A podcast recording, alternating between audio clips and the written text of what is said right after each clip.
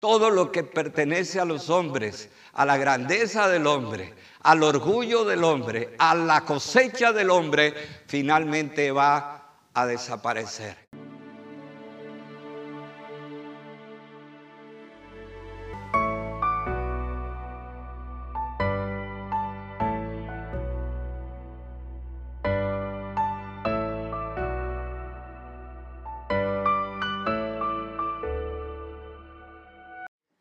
Vamos a continuar nuestro tema que llevamos hace ya dos meses o algo así, acerca del reino de Dios.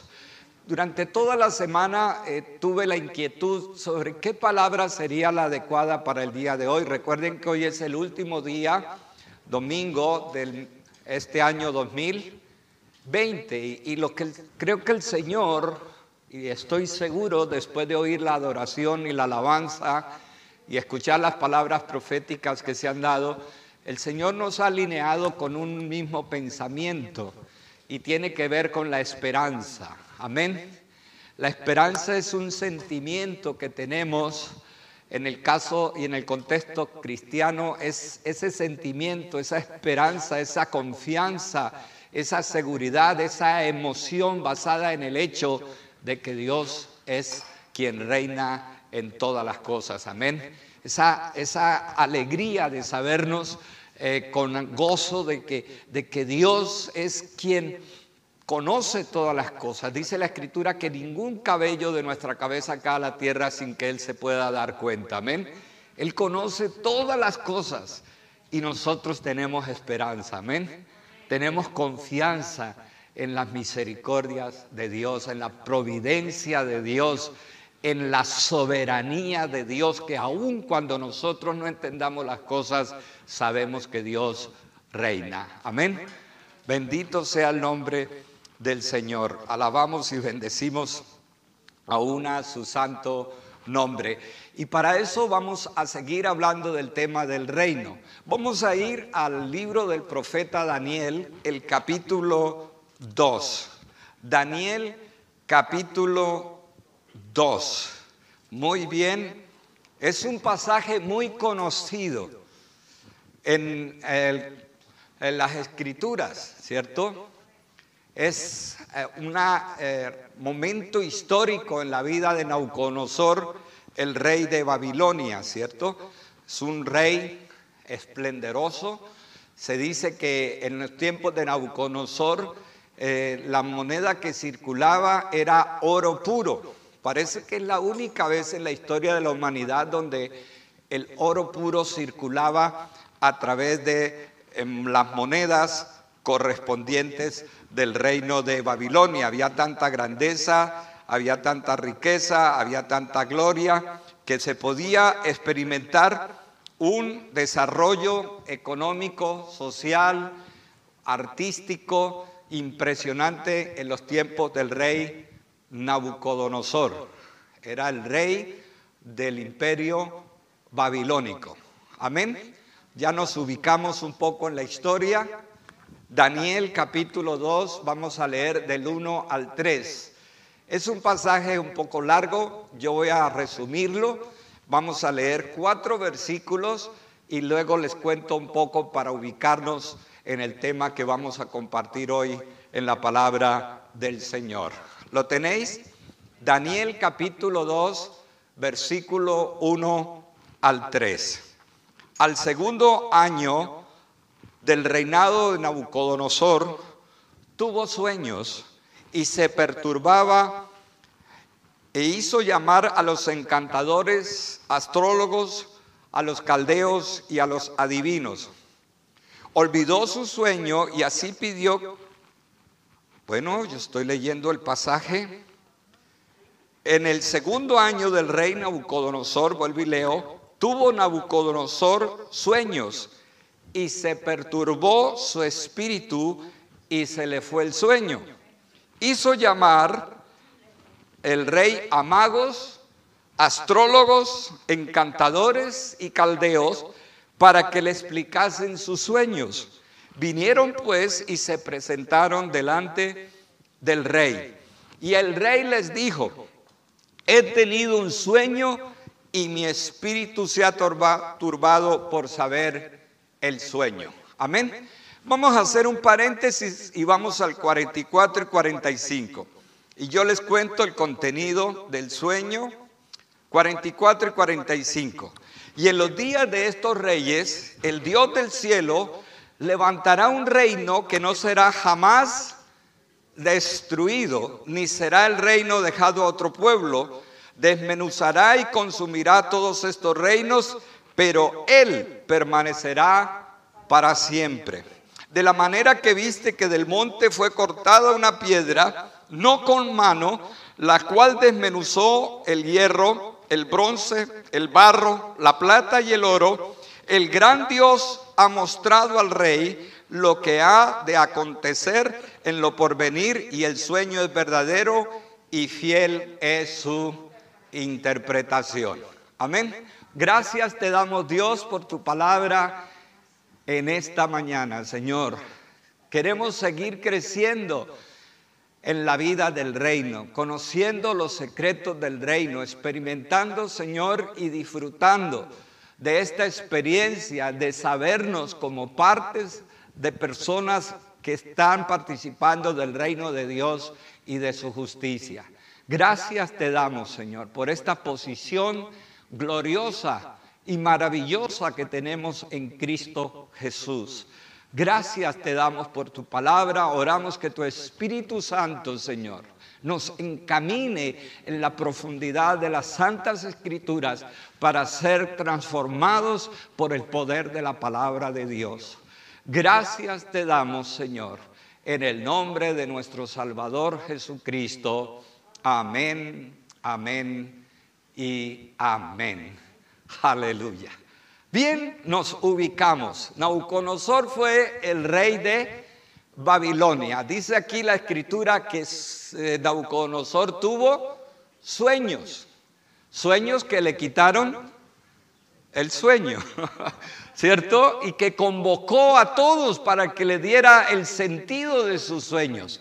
Pero lo que no leímos, que podéis leer en casa, en el capítulo 2, es que se le olvidó también los sueños que había tenido. O sea, tuvo sueños que le quitaron el sueño, estaba muy preocupado por el futuro Nabucodonosor y sencillamente también olvidó los sueños y pidió que los sabios, adivinos, málogos, astrólogos, todos se unieran para interpretar los sueños que él ni siquiera se acordaba. O sea que era una petición bastante extraña. Su asistente le dijo, pero rey, eso nadie lo ha pedido.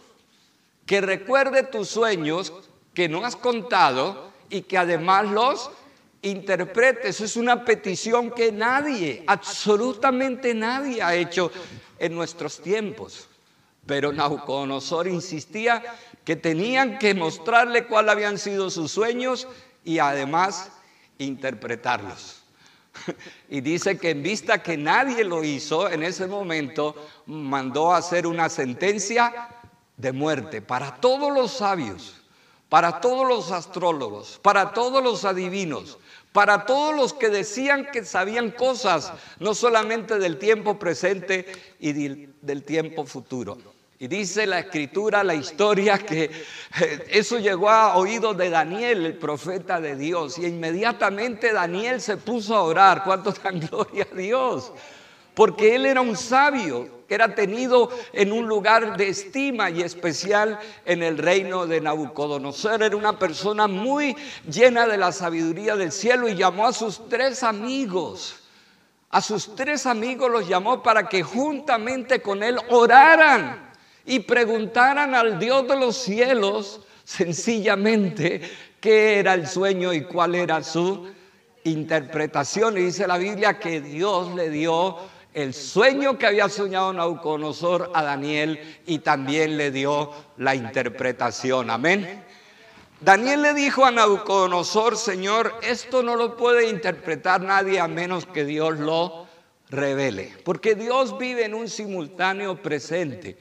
Dios ve el pasado, presente y futuro al mismo tiempo, porque Él no está condicionado por el tiempo, por el cronos. Dios ve las cosas simultáneamente. Todas las cosas están delante de sus ojos y todo está delante de su rostro. Amén. Entonces aquí dice la escritura que Daniel recibió de parte de Dios la revelación. Primero recibió el sueño y luego su interpretación. Y miremos cuál fue el sueño que tuvo Nabucodonosor. Aquí encontramos la figura de ese sueño.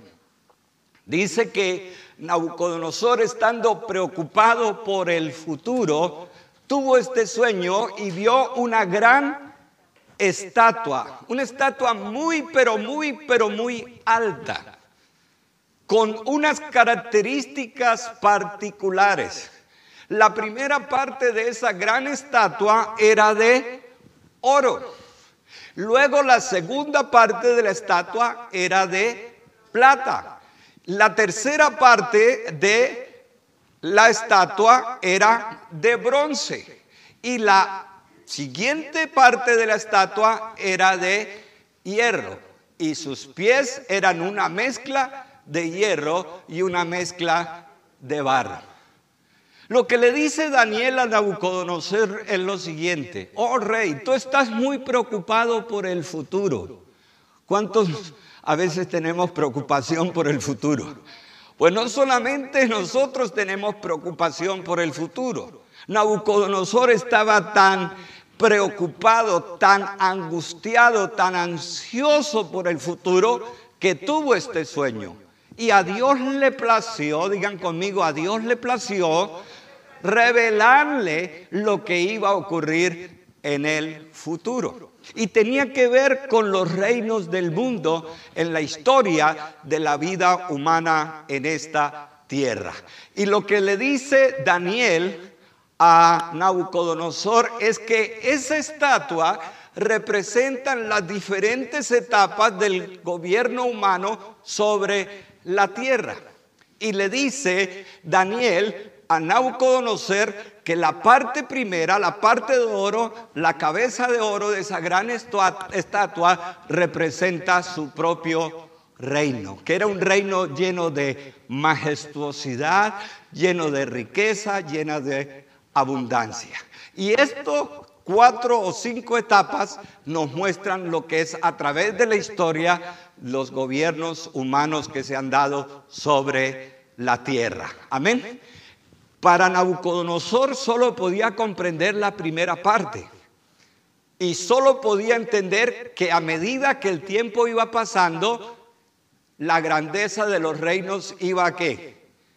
Disminuyendo, porque primero comenzaba por oro, luego por plata, luego por bronce, luego por hierro y luego al final de la estatua una mezcla de hierro con barro. ¿Cierto? Y lo interesante de esta estatua es que en la última parte de este sueño, una piedra, dice que no cortada por mano de hombre, salió y golpeó a esa gran estatua que representan los reinos humanos en todos los tiempos, golpea esa estatua en el pie y todo lo demás se que se cae. Todo termina desmenuzado. Pero que de esa pequeña piedra no cortada por mano de hombre, dice la Biblia que se levanta un gran monte que llena toda la tierra. Amén. Y aquí viene la interpretación. Y es lo que Daniel le trata de comunicar a Nabucodonosor, que los reinos de los hombres vendrán un día que serán totalmente que exterminados y que se levantará un reino diferente y de ese reino se llenará toda la tierra. Amén. Que toda la grandeza de los seres humanos y sus formas de gobiernos y sus formas de organización un día van a tener un fin y que solo va a permanecer eso que se levantó desde esa pequeña piedra que llegó a convertirse en un gran monte que cubrió toda la tierra. Hermanos, los reinos del mundo son grandes, Pero vendrá un día cuando todo esto que el ser humano ha organizado, todo esto que el ser humano ha trabajado, ha creado, todo esto va a ser presa absoluto de una completa y definitiva destrucción. Todo lo que pertenece a los hombres, a la grandeza del hombre, al orgullo del hombre, a la cosecha del hombre, finalmente va a desaparecer. Es más, la gente habla de que el ser humano va a trascender en otros planetas y otras cosas. Pues habrá muchas investigaciones y habrá muchos alcances que el ser humano puede llegar, pero los reinos de los seres humanos tarde o temprano van a tener un fin. Amén. Por eso la escritura nos habla de esa piedra que fue cortada no con mano de hombre. Dice en Hechos 4:11, este Jesús es la piedra reprobada por vosotros los edificadores, la cual ha venido a ser cabeza del ángulo.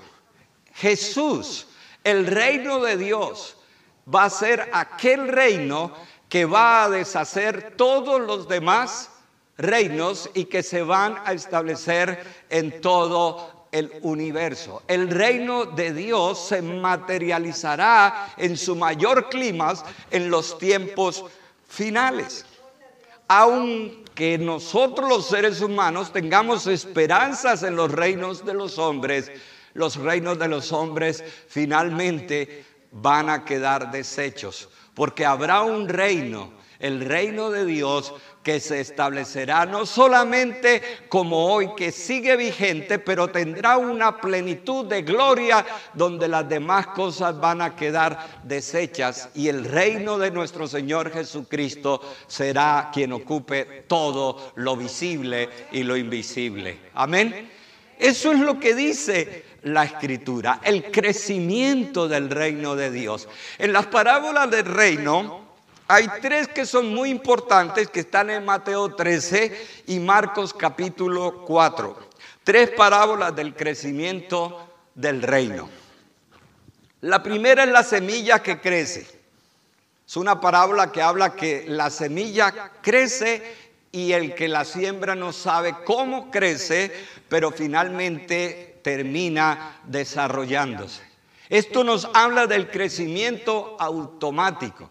¿Cierto? Una semilla tiene un automatismo, o sea, una capacidad vital intrínseca que permite que una semilla no solamente sea un árbol, sino aún pueda llegar a ser un bosque. Amén. Y es solo una pequeña semilla. Y una persona no sabe cómo ocurre ese crecimiento, pero la semilla tiene vida propia, tiene automatismo, tiene elementos automáticos de crecimiento que se desarrollan y llegan a multiplicarse en otras eh, criaturas semejantes a esa semilla. El reino de Dios es una semilla que a veces no entendemos cómo crece, pero sabemos que ha venido de Dios y que esa semilla se va multiplicando por toda la tierra para la gloria de Dios. Amén. Tiene que ver con un crecimiento automático. El otro tipo de crecimiento que nos habla las parábolas del reino es el de grano de mostaza. La semilla más pequeña se convierte en la hortaliza más grande. Este es un crecimiento extensivo. Algo tan pequeño como es el reino de Dios, donde dos o tres personas se reúnen en su nombre y comienzan grandes congregaciones de personas que invocan y glorifican el nombre de Dios. Amén. Parece que una persona, sencillamente una persona, llega a conocer a Jesucristo y esa persona se convierte en portador de la palabra de Dios y cambia culturas. Amén. Se cuenta, el doctor Ralph Winter habla de etapas del crecimiento de la iglesia desde los tiempos de Cristo. Dice que cada 400 años la iglesia ha tenido multiplicación, la iglesia ha tenido cambios, la iglesia ha tenido crecimiento. Y por ejemplo, el Evangelio llegó a los países nórdicos porque fueron esclavizados muchos cristianos llevados a los países nórdicos y allí llevaron con ellos la fe de Jesús y aquellos países nórdicos conocieron a Jesucristo como Salvador personal. Amén. Pequeñas cositas, pequeños individuos, sencillas personas, inclusive esclavos, pequeños granos de mostaza, llegaron a convertir que todas esas naciones se hicieran cristianas para la gloria y la honra de Dios. Amén. Esto es crecimiento extensivo. Luego viene el otro crecimiento que nos habla la escritura de otra parábola del reino, la levadura que leuda toda la masa. Esto es un crecimiento intensivo. Dice la Biblia que las tres vasijas donde fue puesta la levadura quedaron totalmente fermentadas porque el poder del crecimiento del Evangelio es intensivo. No solamente estamos hablando de un crecimiento intensivo, de un crecimiento extensivo, sino también de un crecimiento automático. Amén. Basta que llegue el Evangelio a través de las personas a un sector de la sociedad para que esa sociedad conozca a nuestro Señor Jesucristo. Amén. Basta que cada cristiano esté comprometido con predicar el Evangelio. Quizás no pueda hacer muchas cosas, quizás no sepa muchas cosas de cómo comunicarlas, pero si un cristiano comparte este Evangelio que ha nacido de Dios, que la Biblia dice que es el Evangelio eterno, entonces va a ocurrir algún tipo de crecimiento. Amén. Hasta que toda la tierra sea llena del conocimiento de la gloria de Dios. Amén. Es esa piedra que fue cortada, Jesús, que va a llenar toda la tierra, donde los demás reinos quedarán inhabilitados para que se establezca lo que la Biblia llama el reino de Dios en la tierra. Aquí hay algo interesante. En el libro de Apocalipsis, en el capítulo 11, el versículo 15 habla del séptimo ángel. Sabemos que eran siete ángeles. El séptimo es el último, el de la consumación, el ángel que finalmente da lo último de los tiempos. Eh, bíblicos, de los tiempos escatológicos, del tiempo cronos de la vida humana sobre la tierra. Y no solamente dice que es el séptimo ángel, sino que también él toca la séptima trompeta, o sea, la última. Y mire lo que dice la escritura. El séptimo ángel tocó la trompeta y hubo grandes voces en el cielo que decían, los reinos del mundo han venido a ser de nuestro Señor y de su Cristo y Él reinará por los siglos de los siglos. Amén. O sea, todo lo que Nabucodonosor vio, todo ese proceso del tiempo en la raza humana, los diferentes tiempos de gobierno, los diferentes imperios que surgieron, el imperio babilónico, dice, luego vino el imperio medo-persa, luego vino el imperio griego, luego vino el imperio romano y el imperio que conocemos hoy en día de Occidente, donde dirige de alguna forma los avatares de este mundo. Todo ese sistema humano que se ha ido tejiendo durante estos siglos va a llegar un momento a su fin. Porque hay una piedra que fue cortada no por mano de hombre, esa piedra fue la que edificaron, los edificadores rechazaron, que es Cristo, la roca, y vino a constituir a través de su reino y su muerte en la cruz un reino que es sobre todo reino y que ocupará todas las instancias visibles e invisibles. Amén.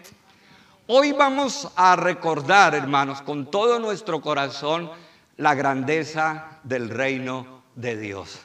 Yo sé que las preocupaciones que tenemos todos del futuro, de los tiempos, de todas las cosas son muchas.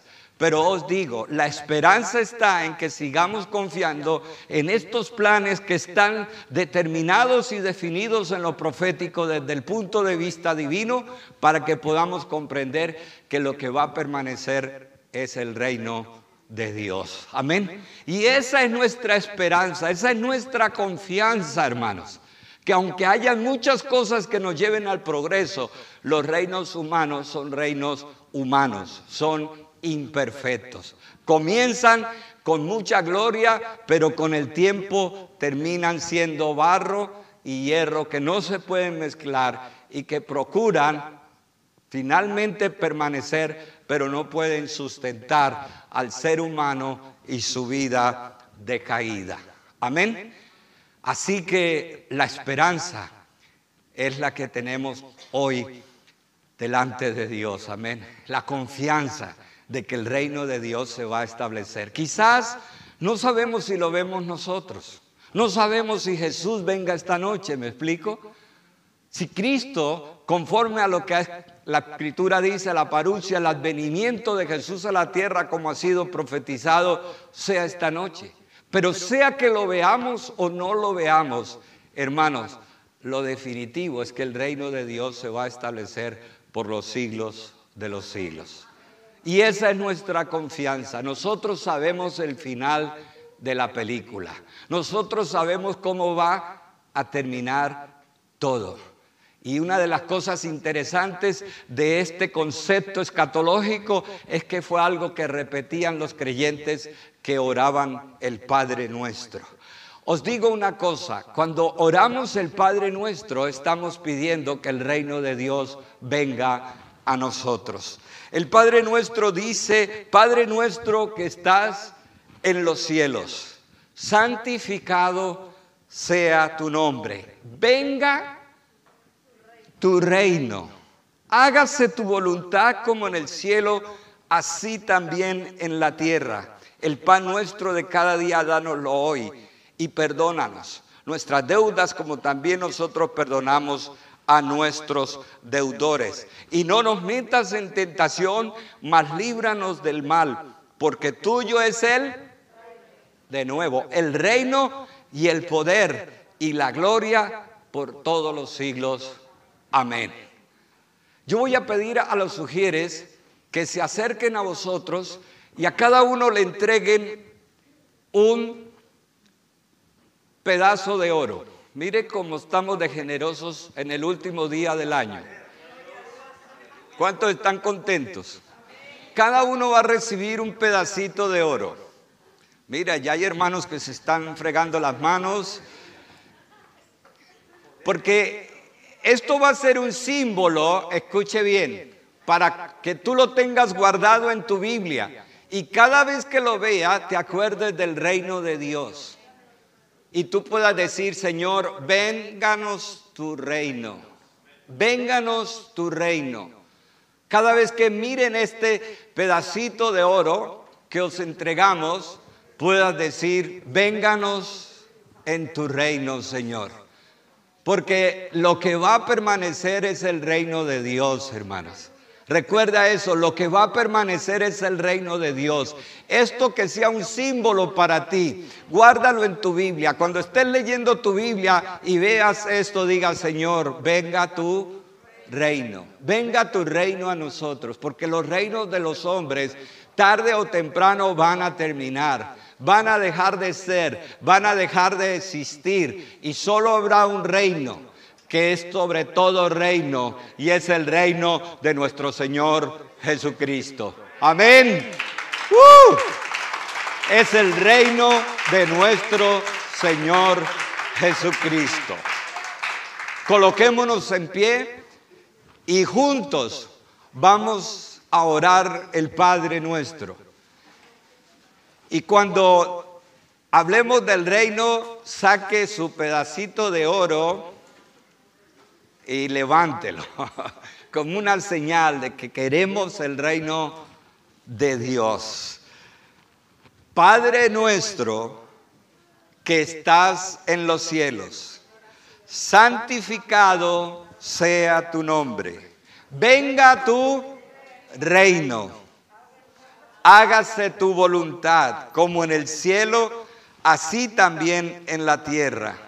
El pan nuestro de cada día, dánoslo hoy. Y perdónanos nuestras deudas, como también nosotros perdonamos a nuestros deudores. Y no nos metas en tentación, mas líbranos del mal porque tuyo es el, el reino y el poder y la gloria por todos los siglos. Amén. No sé si estás preocupado como Nabucodonosor por el futuro. No sé si estás preocupado como Nabucodonosor por el futuro, pero el mensaje de Dios para nosotros hoy es hay esperanza, porque el Rey de Gloria es el Señor, amén. Los reinos del mundo van a ser de nuestro Dios y de su Cristo, y dice la Biblia, y Él reinará por los siglos de los siglos. Amén. Que no caigas más en ansiedad, no caigas más en angustia, no caigan más en temor. Nuestra confianza está en aquel que hizo los cielos y la tierra. Dice la Biblia, no dará nuestro pie al resbaladero, ni se dormirá el que guarda a su pueblo Israel. Amén. Es tu confianza el Señor. Es tu confianza el Señor en el 2020 y hasta que Él vuelva y establezca su reino vais a encontrar un montón de referencias en la Biblia acerca del reino de Dios, que será establecido, que será establecido. Hermano, no es una película de ciencia ficción, no es la guerra de las galaxias, no es viaje a las estrellas. La escritura lo dice hace tiempo acerca del reino de Dios, que no tendrá fin.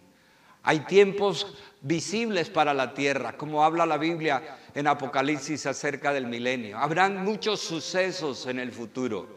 Y vuelvo y repito como lo dije antes, quizás los veamos o quizás no lo veamos, pero nuestro Dios reina, hermanos. Y lo que Él ha planeado, el propósito de Dios para todo lo visible y lo invisible, para todo el cosmos, se va a cumplir conforme hasta el día de hoy se han cumplido todas las cosas. Amén. Padre, te damos gracias en el nombre de Jesús.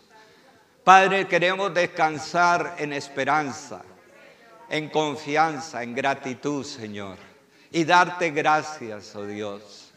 Ya sabemos cómo va a terminar todo, Señor. Ese terminar no significa que todo va a acabar sino que entraremos en otra etapa. Se acabará una etapa y entraremos a otra etapa. Señor, sabemos los acontecimientos del futuro, porque están escritos en tu palabra, Señor, y se han cumplido hasta el día de hoy. Todos estos cambios de la historia que han certificado que las palabras proféticas se han ido cumpliendo conforme a las escrituras. Gracias te damos, Señor, porque hay montones de referencias, Señor, que nos muestran, Señor, que en aquellas cosas que el ser humano ha confiado van a ser desechas completamente, van a ser inútiles, no van a servir para nada, porque sencillamente se estará viviendo y trabajando para un mundo que no va a existir. Pero los que somos de Cristo, los que conocemos a Dios, los que conocemos la palabra de Dios, los que hemos disfrutado de la vida de Cristo, no porque somos mejores, sino porque hemos abierto nuestro corazón a Jesús como cualquiera que puede abrir su corazón, entregar su vida a Cristo, arrepentirse. Va a participar, dice la Escritura, de esa vida, de esos cambios, de esos momentos de gloria que la Escritura nos habla. Padre Santo, te damos gracias porque nosotros podemos hablar de esperanza. Sabemos cómo va a terminar todo, Señor. Oh, tu palabra lo dice en Apocalipsis, el séptimo ángel y la séptima trompeta, que los reinos han venido a ser de nuestro Dios y de su Cristo, y Él reinará por los siglos de los siglos. Padre, te damos gracias. Esta aplicación también es para nuestra vida cotidiana, nuestra vida diaria. Cuando tenemos tantas angustias, cuando tenemos tantos problemas, cuando tenemos tantos desafíos, que nosotros podamos seguir confiando, Señor, que tú eres el Rey de Gloria, que tú estás sentado en el trono, que si tú estás con nosotros, ¿quién contra nosotros? Que no hay por qué temer, que no hay que vivir como los mortales comunes y corrientes, pensando qué comeremos, qué vestiremos. Tu palabra dice, vuestro Padre sabe de qué cosas tenéis necesidad, mas buscad primeramente el reino de Dios y su justicia, y todas las demás cosas os serán añadidas. Primero el reino, primero el reino, primero el reino de Dios y su justicia. Las demás cosas van a ser provistas. Oh Dios, gracias te damos. Gracias te damos, Señor. Gracias te damos, Señor. Gracias te damos, Señor Jesús. Gracias te damos, Señor. No comprendemos todo este año 2020. No lo comprendemos, no lo entendemos, Padre, porque no se ajusta a cánones que nosotros hayamos visto o experimentado antes.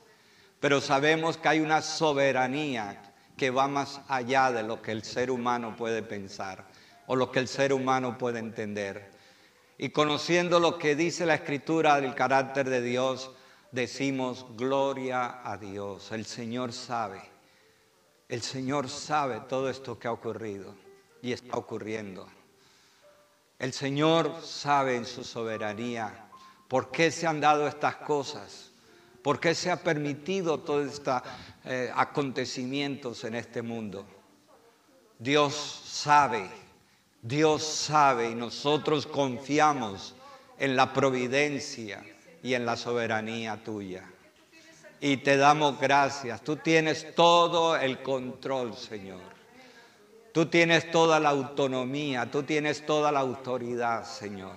Haz como bien te parezca, porque es tu mundo que tú has creado, Señor, para un propósito y para una voluntad, Señor.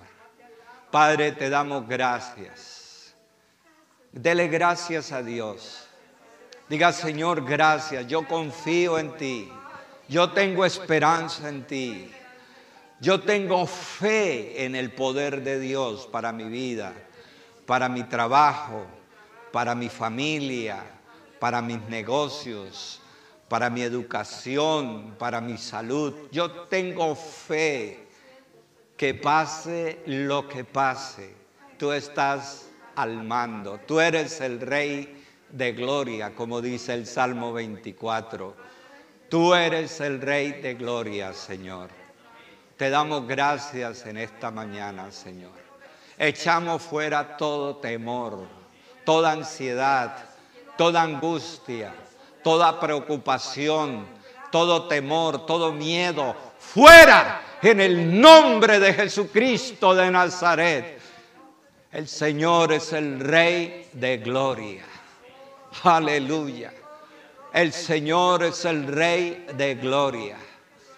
Oh, gracias te damos, oh Padre. Alabamos y bendecimos y glorificamos tu nombre, Señor. Gracias te damos. Gracias te damos, Señor. Gracias te damos, Señor. Gracias te damos. Toda la gloria y toda la honra es para ti, Señor. Bendito seas tú para siempre, Señor. Gracias te damos, Señor.